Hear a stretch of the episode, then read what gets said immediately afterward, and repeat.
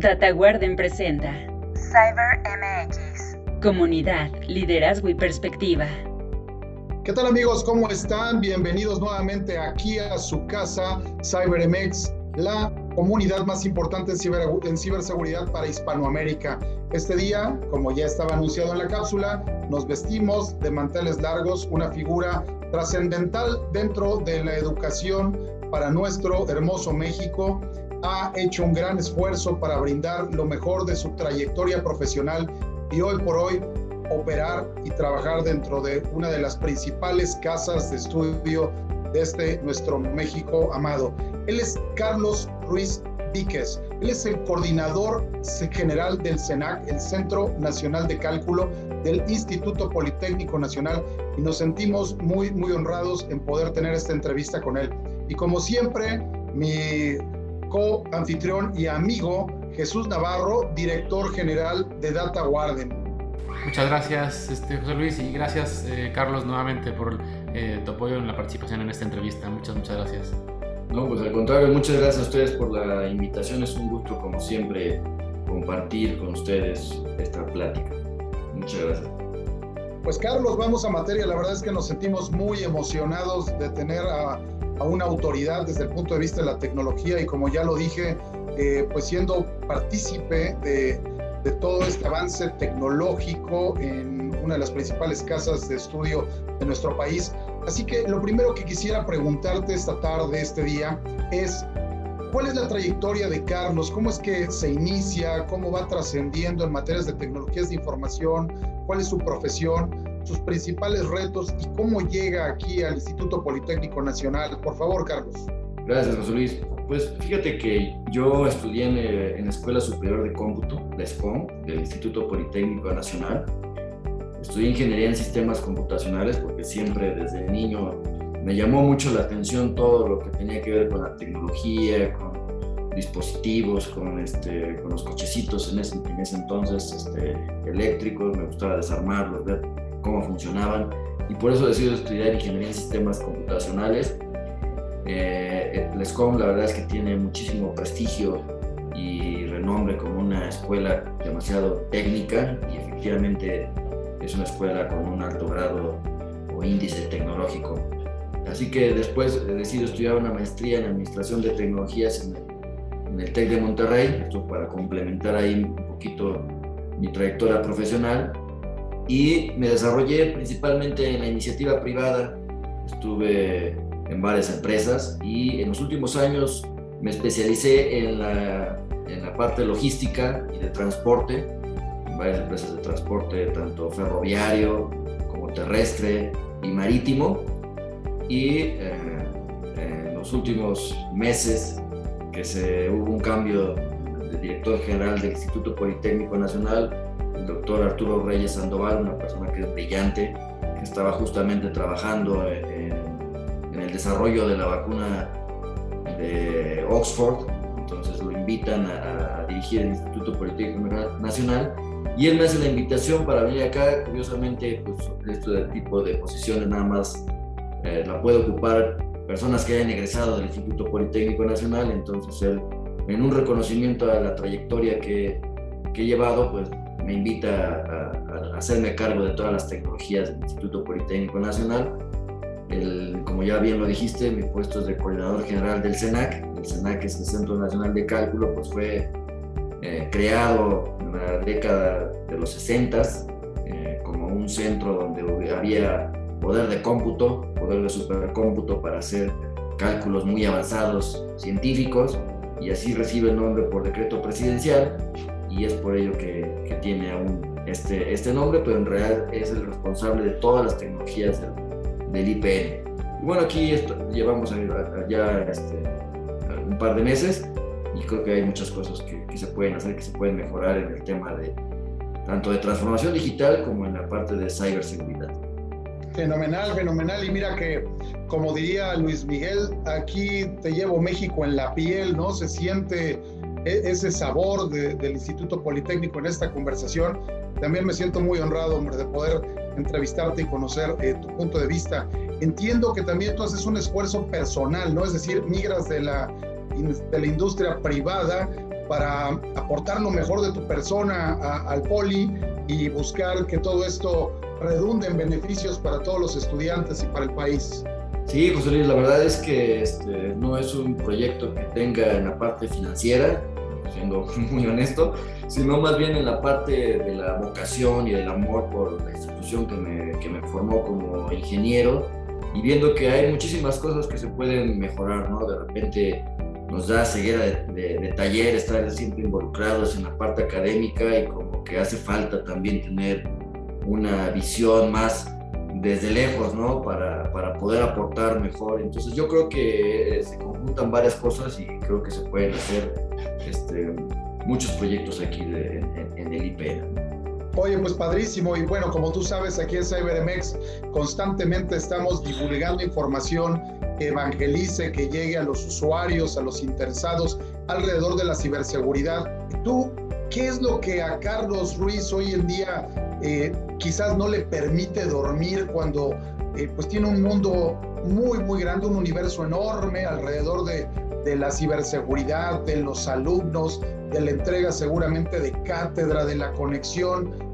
¿Cómo lo vive Carlos? Eh, ¿Sí puedes dormir, Carlos? No, José Luis, bien lo, mencionas bien. La verdad es que el IPN se compone de alrededor de 180 unidades eh, educativas alrededor de todo el país, prácticamente con presencia en todos los estados, donde hay diversos centros de investigación, diversos centros de desarrollo tecnológico, varias escuelas de nivel medio, superior, superior, posgrados. Eh, es una comunidad enorme de más de 220 mil alumnos y alrededor de 30 mil eh, empleados o personal eh, académico. Entonces es una comunidad enorme, hay este, muchísimas estaciones de trabajo desde el punto de vista tecnológico, hay muchísimos servidores, y efectivamente siempre me quita el sueño el pensar que pudiera haber algún, algún ataque, alguna fuga de información, alguna penetración en nuestros sistemas que pudieran robarse la información del instituto. ¿no? Es un tema que definitivamente sí preocupa. Imagínate, seguramente hacen investigación, ¿no? La parte del mismo cálculo. Eh, bueno, cuando, cuando hemos eh, escuchado de que para la minería, ¿no? De los bitcoins, pueden intentar tomar el control de, grandes cerebros de procesamiento. Bueno, el Poli seguramente tiene mucho de eso. Y hoy el tema que nos toca es hablar de la nube. ¿Tú cómo estás viendo esta migración de la seguridad a la nube? ¿Cuáles son los retos? ¿Lo utilizan ustedes? ¿Cómo es que están operando alrededor de este tema? Nuestro enfoque era híbrido, eh, tener en las dos partes. Sin embargo, eh, se nos ha solicitado el desarrollar nosotros nuestros propios data centers, nuestra propia nube IPN y me parece un proyecto que, hace sentido el tener nosotros nuestros propios recursos de infraestructura para compartirlos, ya sea con otras unidades académicas o bien con otras instancias de la Administración Pública Federal. Entonces, este, nos vamos a enfocar a desarrollar nuestra propia, nuestra propia nube, pero actualmente sí tenemos algunos sistemas en, en nube, ¿no? Entonces es un poco híbrido, aunque más cargado hacia la parte con premis, por llamarlo así. Gracias, Carlos. Este, Jesús, ¿alguna pregunta, algún comentario adicional al respecto? pues la verdad que digo, es muy, muy bonito este proyecto de pues, incorporarse de nuevo al, eh, pues a instituciones de docencia. La verdad es que yo creo que siempre es bueno aportar un poco de vuelta, este, pues, sobre todo al alma mater, ¿no? que te, te, brinda esa capacidad de desarrollarte a nivel profesional. Y pues sí, coincido que la verdad es que una, universidad y más eh, del tamaño del Instituto Politécnico Nacional, pues eh, requiere un enfoque muy, muy preciso en cuanto a la estrategia a seguir en términos de tecnología, en términos de ciberseguridad. y yo creo que, digo, es acertada la, la estrategia de desarrollar una plataforma base eh, pues ya, no tanto como un data center tradicional, yo más bien me enfocaría a lo mejor a crear infraestructura de nube privada que pueda a su vez pues dar servicios de nube a otras instituciones. Yo creo que es, es una, una, estrategia muy atinada en términos de eficiencia, costos y de, pues, de control a nivel procedural y cómo se opera y cómo se distribuyen los recursos tecnológicos. Eh, y eso, bueno, de manera natural, pues requiere de una arquitectura muy sólida, ¿no? Realmente eh, tanto el diseño y la implementación de esa nube privada, pues habrá que asegurarse ¿no? que venga con todos los controles necesarios, tanto para poderla orquestar, operar y pues, obviamente garantizar su seguridad. Eh, y en ese sentido, eh, digo, a mí me gustaría preguntarte, Carlos, ¿qué, retos prevés en términos de ciberseguridad con este proyecto? realmente, ¿qué, qué sería lo, lo, principal en lo que te gustaría ponerle foco en términos de ciberseguridad? Sí, mira, está yo creo que muy en boga la parte de SD-WAN. Definitivamente nosotros vamos a estar implementando SD-WAN para todos nuestros institutos para poderles dar una salida segura de Internet a, esas, a todas nuestras este, unidades. Eh, también está en boga un poco el tema de SASE o la seguridad en, la nube, que definitivamente pues son, son conceptos y son estrategias que nosotros vamos a estar implementando en nuestra, en nuestra, propia, nuestra propia nube. Yo creo que la parte de VPNs pues ya quedó un poquito, este, si bien sigue siendo de relevancia e importancia, pues yo creo que allá hay nueva tecnología que nos está permitiendo tener mayor, mayor seguridad nuestros, para nuestros data centers. Y yo creo que los retos que, que, tenemos es, por una parte, la parte técnica y tecnológica, pero definitivamente la parte cultural, que, que yo creo que coincidirán conmigo que siempre el eslabón más débil en, toda la cadena de la ciberseguridad, pues lamentablemente somos los seres humanos, ¿no? que a veces eh, no tenemos la cultura suficiente de la ciberseguridad y damos clic justamente a los enlaces que no debemos dar clic o tenemos malas prácticas de, seguridad y bueno, por más eh, tecnología que, pongamos ahí para proteger, pues ahí es la parte por donde típicamente ocurren los, los ataques, ¿no? Pero bueno, ese, ese es el grandes rasgos que, cuál sería nuestra estrategia y misión, ¿no? De estar implementando SD-WAN, SASE, VPNs y, toda la suite de, de, ciberseguridad de los fabricantes que tienen disponibles, ¿no? Oye, Carlos, y en ese sentido, perdón, adelante, Jesús. No, no, no, adelante. Eh, yo quería preguntarle, me llama la atención en el modelo de, de SASE, de SD-WAN, quizás ahí metido dentro de SASE, el mismo CASB, eh, esto involucra todo un cambio cultural, ¿no? ¿Qué, ¿Qué, tan complejo es todo ese reto siendo una, una cantidad de, usuarios y una unidad tan grande de negocios desde el punto de vista tecnológico. Seguramente va a ser un reto, esto lo ven a dos, tres, cuatro años, ¿cómo se observa? Sí, es correcto lo que tu apreciación, estimado José Luis. Sí es un proyecto a mediano plazo y definitivamente es un gran reto la parte del change management, la parte eh, ahí de educar a nuestros, a nuestros usuarios. Como tú bien conoces, hay varias eh, proveedores o soluciones donde justamente su labor es educar o brindar capacitación a los usuarios sobre temas de, de ciberseguridad. Entonces, bueno, tratamos de hacerlo a través de mucha comunicación. Por ejemplo, en octubre tendremos la Semana de la Ciberseguridad, que en conjunto con la Guardia Nacional estamos emprendiendo. Y nuestro objetivo es justamente educar a nuestra, a nuestra comunidad sobre buenas prácticas, qué hacer y advertirles de, los, de ciertos riesgos que hay en, la red, ¿no? No es únicamente ataques de denegación de servicio o penetraciones o robo de información o robo de identidad, sino que hay muchos otros temas que en una comunidad académica vale la pena eh, pues educar a, a, la comunidad como es la ley Olimpia o como el cyberbullying como todos estos temas que también están este, muy presentes en, la, en, una comunidad académica, con los estudiantes que pudieran estar cometiendo delitos sin que probablemente no estén enterados de que, de que lo son, ¿no? Entonces, este, vamos a tener varias semanas de ese, de ese estilo con la finalidad justamente de, de intentar capacitar, educar a, a nuestra comunidad. Sí, tienes mucha razón. La parte de la, de la información, la privacidad, la divulgación de tus contenidos personales se pueden meter en un problema, ¿no? De, forma muy, muy rápida y se convierte totalmente en un tema legislativo. Sí, muchas gracias, Carlos. Este, Jesús, ¿ahí alguna otra pregunta, comentario? ¿Cómo, cómo lo están afrontando ustedes los, los grandes eh, mayoristas y representantes del otro lado en los canales fabricantes estos temas de la nube con SD-WAN y SASE? Pues yo creo que el, el, el, tema, como bien comentaba Carlos, es eh, principalmente cultural y pues hay que educar mucho a los usuarios. Yo creo que tecnología eh, pues hay mucha y muy nueva. La verdad es que al día de hoy se cuenta ya con mecanismos muy avanzados para poder pues, si bien no se puede garantizar, pero sí la verdad es que elevar muchísimo la postura de seguridad de cualquier empresa o institución, en este caso educativa. Eh, pero el tema finalmente, el eslabón más débil va a ser siempre el usuario y hay que asegurarnos de, pues finalmente de que cuente con toda la información y toda la concientización adecuada y en este sentido me parece buenísimo el esfuerzo que está haciendo el Politécnico en conjunto con la Guardia Nacional eh, y sobre todo la Guardia Nacional últimamente ha estado muy activa ¿no? en términos de ciberseguridad. Publicaron recién una guía de de ciberseguridad para pequeñas y medianas empresas, lo cual se me, me parece fenomenal, que es eh, pues acercar al, a la comunidad o a la industria ese tipo de herramientas, ¿no? que muchas veces no, no saben o no tienen acceso a, a, un consultor especializado. Y bueno, pues ahí hay una muy buena base de, de, recomendaciones, la verdad que esta nueva versión que han liberado está muy, muy buena. Eh, y, y, la verdad es que yo creo que hay que eh, partir de, de esa concientización y esa educación para dar un siguiente paso hacia darnos cuenta de qué requerimientos tiene el negocio en términos de riesgo tecnológico e implementar pues, las acciones y los, los proyectos acorde.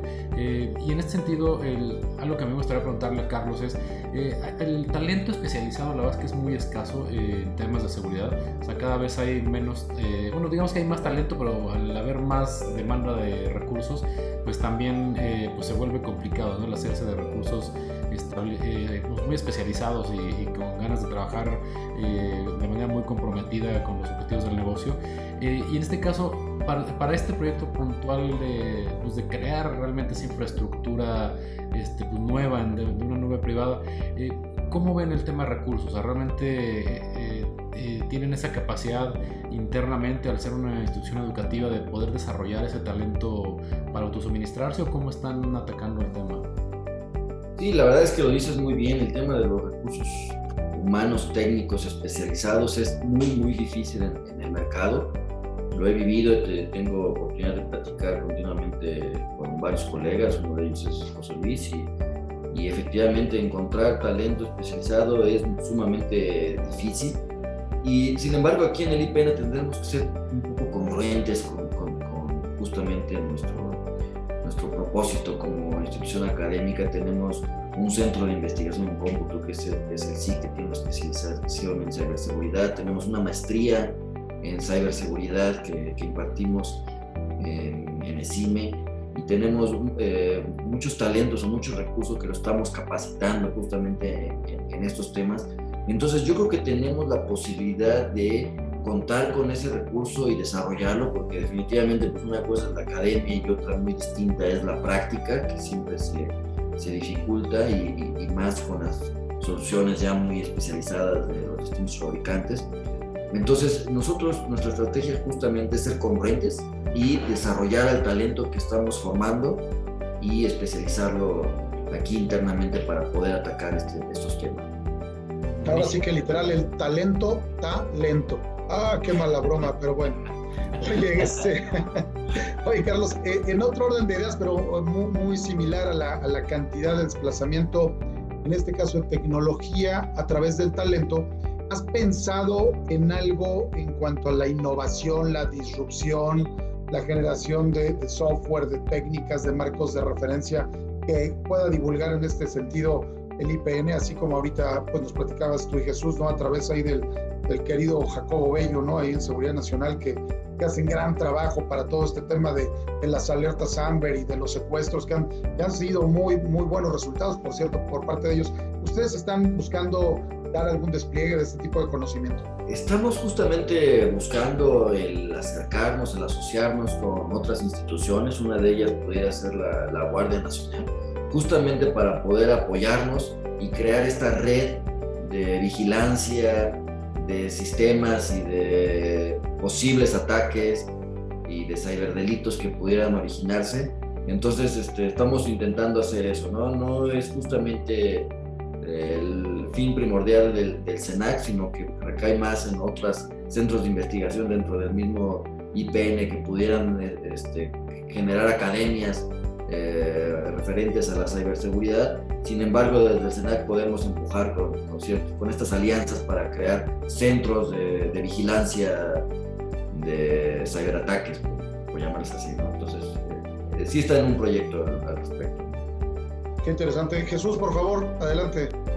La verdad es que es valiosísimo que una institución educativa del calibre del Politécnico tenga esas iniciativas de difusión. La verdad que son muy bienvenidas en la industria y sobre todo en un país en el que pues no, eh, mucho tiempo no, no, vimos ese tipo de inercia, ¿no? O sea, como que salíamos a buscar pues información o marcos de referencia al exterior cuando la realidad es que pues tenemos instituciones de, este tamaño que pueden proveer eh, precisamente ese tipo de, pues, de valor ¿no? a, la, industria, al, país y la verdad que es eh, muy muy este, alentador ver que están trabajando en este sentido y, y, pues deja como un muy buen sabor de boca, ¿no? La verdad es que tipo de, esfuerzos y de información y, pues, y, el mensaje también de regreso es eh, en lo que podamos colaborar eh, puntualmente como industria, en este caso nosotros como empresa, eh, pues más que bienvenida esa colaboración.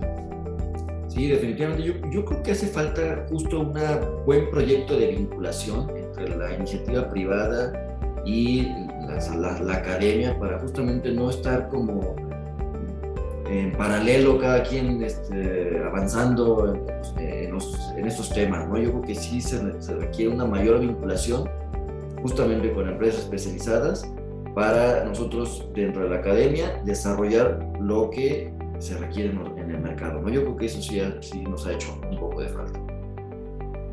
Sí, y en ese sentido se ve un panorama muy prometedor. La verdad es que yo creo que esfuerzos como este justamente que estamos haciendo en CyberMX empata perfecto con, pues, con las iniciativas que puedan tener ustedes al interior de una institución educativa para pues precisamente asegurarnos de que se cubran los requerimientos del país en términos de ciertos perfiles eh, y que pues salgan con el nivel adecuado. Yo creo que es el, eh, lo ideal y que pues la gente consiga trabajo también muy rápido, ¿no? En base o en, la medida en la que los recursos o los estudiantes puedan eh, realmente tener esa experiencia previa eh, y contar con el conocimiento correcto, yo creo que los ayuda a colocarse de manera muy, muy rápida en el mercado laboral y pues más en una industria tan, tan caliente, ¿no? por decirlo de alguna manera, como es el tema de, de ciberseguridad que está con un crecimiento franco de manera constante y pues se ve que va a estar así a lo mejor los siguientes 5 o 10 años y hay que aprovechar esa, esa inercia.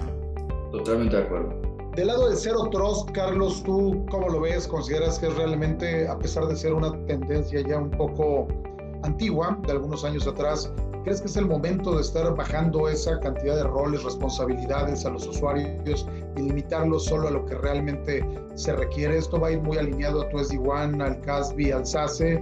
¿O eh, cómo lo están viendo ustedes ahí en el poli?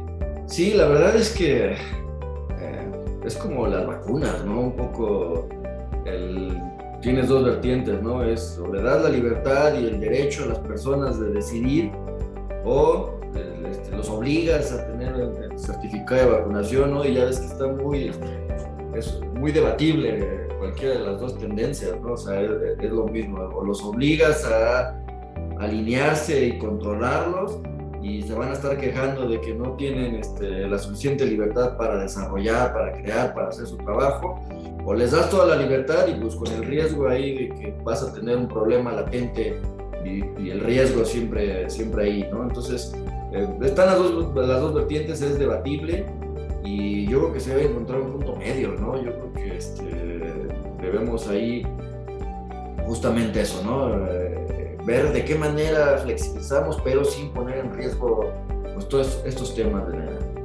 de la seguridad de la información. Padrísimo. Oye, Carlos, Jesús, como siempre, cuando las entrevistas son espectaculares, o sea, todas, la verdad es que se nos va el tiempo volando. Así que me gustaría preguntarle a Carlos, a Jesús, algunos comentarios, opiniones a nuestros escuchas, a nuestras las personas, digo escuchas porque tenemos otro tipo de redes sociales adicionales a las de video, pero ¿qué comentarios le darías hoy en día a las personas, a los estudiantes, a los académicos, a la gente en general alrededor de la ciberseguridad para, pues, para que cuide su patrimonio, su identidad en un momento tan álgido.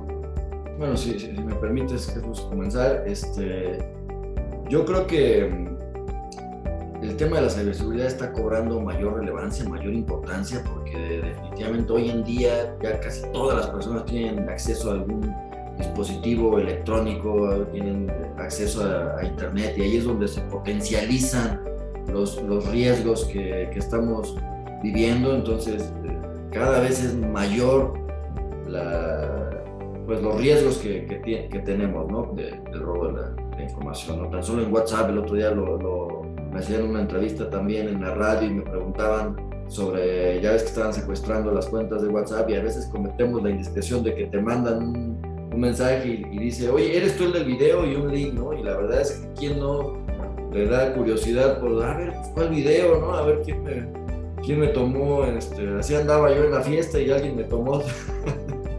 y entonces le damos clic y bueno, pues ahí ya perdimos toda nuestra información y, y demás, ¿no? Entonces el tema de la ciberseguridad está cobrando mayor relevancia, está cobrando muchísima importancia.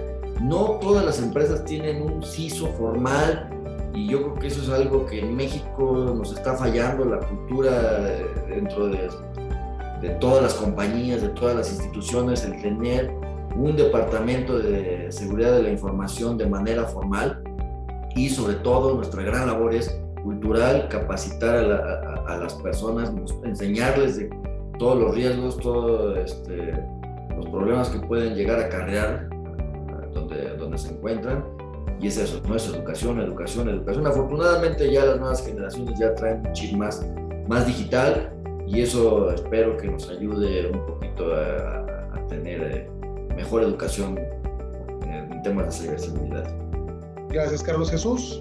Pues eh, yo quisiera como cerrar eh, justamente retomando un punto que comentaba Carlos, eh, de pues, buscar ese punto medio, ¿no? Realmente en la estrategia de ciberseguridad y tener una postura adecuada, pues ya sea para un negocio o para una institución educativa en este caso. la realidad es que pues no podemos garantizar una seguridad al 100% y tenemos que buscar realmente ese, punto ideal donde se cruza, por ejemplo, la curva de riesgo contra la curva de inversión y eh, identificar hasta qué punto le seguimos metiendo dinero a una estrategia, pero a esa yo le agregaría todavía un componente, o sea, hasta qué punto le restringo el, pues, la libertad de maniobra a, pues, mis usuarios ¿no? o al propio negocio. Y yo creo que ahí tenemos que ver la seguridad como algo más estratégico y ponernos a, identificar de qué manera desde una trinchera de ciberseguridad podemos aportar valor al negocio o a la institución. Eh, y en ese sentido, que eh, pues, lograr que nos dejen de ver como el policía eh, cibernético dentro de la, de la, organización que nada más está restringiendo a todo el mundo, a que realmente te vean como alguien que aporta valor, que está realmente haciendo que el negocio fluya de manera más, pues más segura, más predecible, más controlada eh, y pues teniendo un riesgo este, tecnológico bajo, ¿no? Yo creo que tenemos que cambiar un poquito la óptica de pues, dejar de pensar menos en, en fierros y en soluciones tecnológicas y más en cómo aportamos valor desde una especialización de ciberseguridad. Yo creo que es con lo que yo quisiera quedarme y, y el tema de Zero Trust, eh, luego lo hemos comentado en algunas entrevistas previas, la verdad es que no es un concepto nuevo, yo creo que el, tema de pues, desconfiar de todo y de todos es como una premisa básica de ciberseguridad desde hace muchos años, eh, pero a lo mejor hacía falta la capacidad tecnológica para llevarlo a cabo en, la realidad. Y creo que hoy en día ya hay cimientos eh, bastante interesantes a nivel tecnológico para poder comenzar a construir ambientes de Zero Trust ya de manera muy, eh, pues muy adecuada y yo creo que valdría la pena empezar a mirar este tipo de proyectos ¿no? ya al, al interior de las empresas y las instituciones. Muchas gracias, Carlos. Muchas gracias, Jesús. Pues amigos, estamos llegando al final de esta cápsula. Yo soy José Luis Cisneros. Estás en el mejor lugar para hablar de ciberseguridad, CyberMX, la comunidad más importante de ciberseguridad en Hispanoamérica. Nos vemos en la próxima cápsula. Muchas gracias, Carlos Ruiz Víquez. Muchas gracias, Jesús Navarro. Hasta luego. Muchas gracias. Hasta luego. Hasta luego. Esta entrevista forma parte del libro Ciberseguridad para Ejecutivos Descarga los capítulos de forma gratuita en www.dataguarden.com.